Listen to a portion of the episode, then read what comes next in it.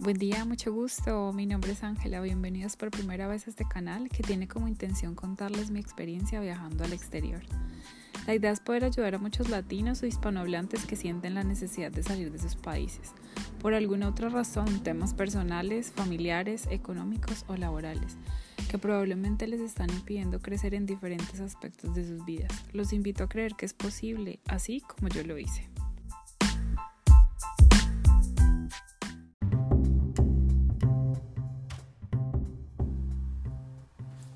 Hola a todos, bienvenidos otra vez. Me alegra mucho grabar este podcast. En realidad me parece muy interesante para mí. No sé qué tal lo sea para ustedes, pero quiero compartirlo em, pues con todas las personas que me están escuchando.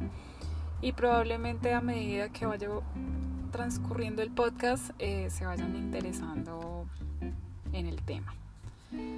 Quiero empezar por preguntarles algo como siempre, esa siempre es la metodología, pero bueno, ¿les han hecho alguna vez una consulta a un amigo o conocido inmigrante o han querido hacerlo? Es decir, un amigo, familiar, vecino que lo conocieron en algún momento y en este momento están viviendo o está radicado en otro país. Bueno, este podcast es para todas esas personas que muchas veces han intentado buscar información acerca de procesos migratorios, educativos, vacacionales o todo lo concerniente a las experiencias en el exterior. Las personas que ya lo han vivido tienen una trayectoria en este campo, claramente, y de alguna u otra manera han logrado varias cosas en el camino. Las preguntas del común son cómo hiciste para quedarte, cuántos años llevas acá o allá, qué visa tienes, ya tienes la residencia o la ciudadanía, es difícil emigrar o quedarte en ese país donde estás, cómo te va con el idioma, cómo es el proceso para homologar títulos académicos y es costosa la acomodación, transporte o educación. Bueno, y les cuento que estas y muchísimas más preguntas sí o sí les van a surgir en el camino. Traten de investigar lo más que puedan, porque les digo esto. Normalmente siempre nos dirigimos al amigo, al conocido influencer, youtuber, como lo quieran llamar, para despejar estas dudas. Y bueno, no está mal, pero es importante que sepan que no todas las personas van a tener la misma disposición ante sus preguntas. Muchas personas han optado por mencionar que los latinos, ojo con esto, lo que les estoy contando es una experiencia muy personal. Eh, utilizo este podcast para comunicar pues mi, mi, experiencia con base a, desde que salí de Colombia, desde mi país, lo que he visto, lo que he notado y lo que he visto, cómo la gente se comporta con los demás inmigrantes. No estoy generalizando, generalizar está mal, pero por eso les digo, es un caso puntual o unos casos puntuales que les quiero comunicar para que tengan en cuenta que existe. O sea, este podcast es llamado Lo bueno, lo malo y lo cuento precisamente porque no quiero simplemente hablar de flores y colores, también quiero verle como el lado bueno, el lado malo al proceso durante esta experiencia en el extranjero.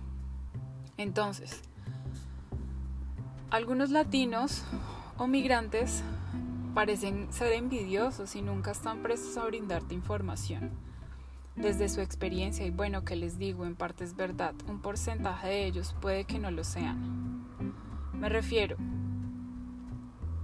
aclaro, muchas personas dicen que los inmigrantes, no lo estoy diciendo propiamente yo, estoy citando la, la expresión que he escuchado acá en Nueva Zelanda eh, y muchas personas que están en otros países que dicen es que el compatriota es envidioso o el latino es envidioso. Y bueno, eh, por eso les comunico, en parte es verdad, no generalizo, pero un porcentaje de ellos puede que no lo sea, porque bueno, todo no es color de rosa. Pero estos últimos días he sacado una conclusión al respecto y es que probablemente cuando tú sales del país llega un punto en el que ya te saturas de tanta presión al pensar cuál va a ser el siguiente paso para lograr quedarte en el país donde quieres estar, cuál va a ser la siguiente visa a la que debes aplicar, dónde vas a sacar el dinero, qué tanto te va a costar. Eh, hay tanta presión y tantas cosas que piensas día a día que es entendible que en los momentos de ocio, donde pasas tiempo con tus amigos, o gente nueva, Ese es el momento perfecto para dejar de pensar en todas esas preguntas que aún no tienen respuesta y pensar en, un lugar, en lugar de ello, perdón, en tu bienestar, vivir el momento y disfrutarlo, es decir, algo totalmente diferente a un proceso migratorio. ¿A qué voy con esto? Claramente nosotros conocemos al latino inmigrante en, una, en un bar, en un restaurante o por el amigo de mi amigo y terminamos siempre preguntándole algo, alguna pregunta de las que les mencioné anteriormente, valga la redundancia. Y bueno, este amigo inmigrante que ya lleva muchos muchos años y mucha experiencia en el país está teniendo su momento de break, su momento de relajación.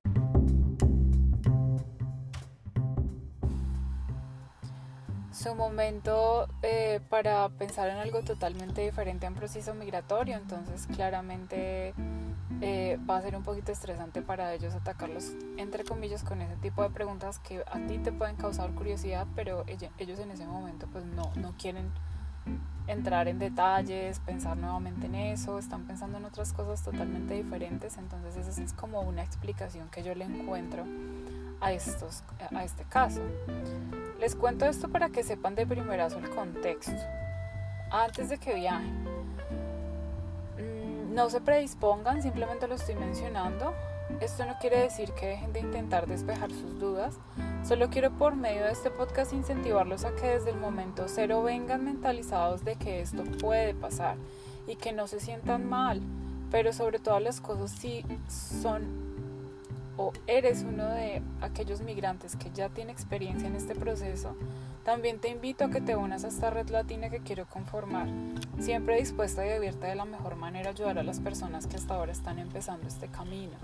El hecho de que a ti te hagan una pregunta, em, no te cuesta nada responderla y probablemente decidir cambiar de tema, o, pero no tomar una actitud a la defensiva o tomar una actitud tal vez maleducada con el inmigrante porque, pues bueno, eh, todos estuvimos ahí en algún momento, cada migrante tuvo un momento cero, un nivel intermedio, así como los niveles de inglés, tuvo alguna serie de pasos y fue escalonando de alguna manera.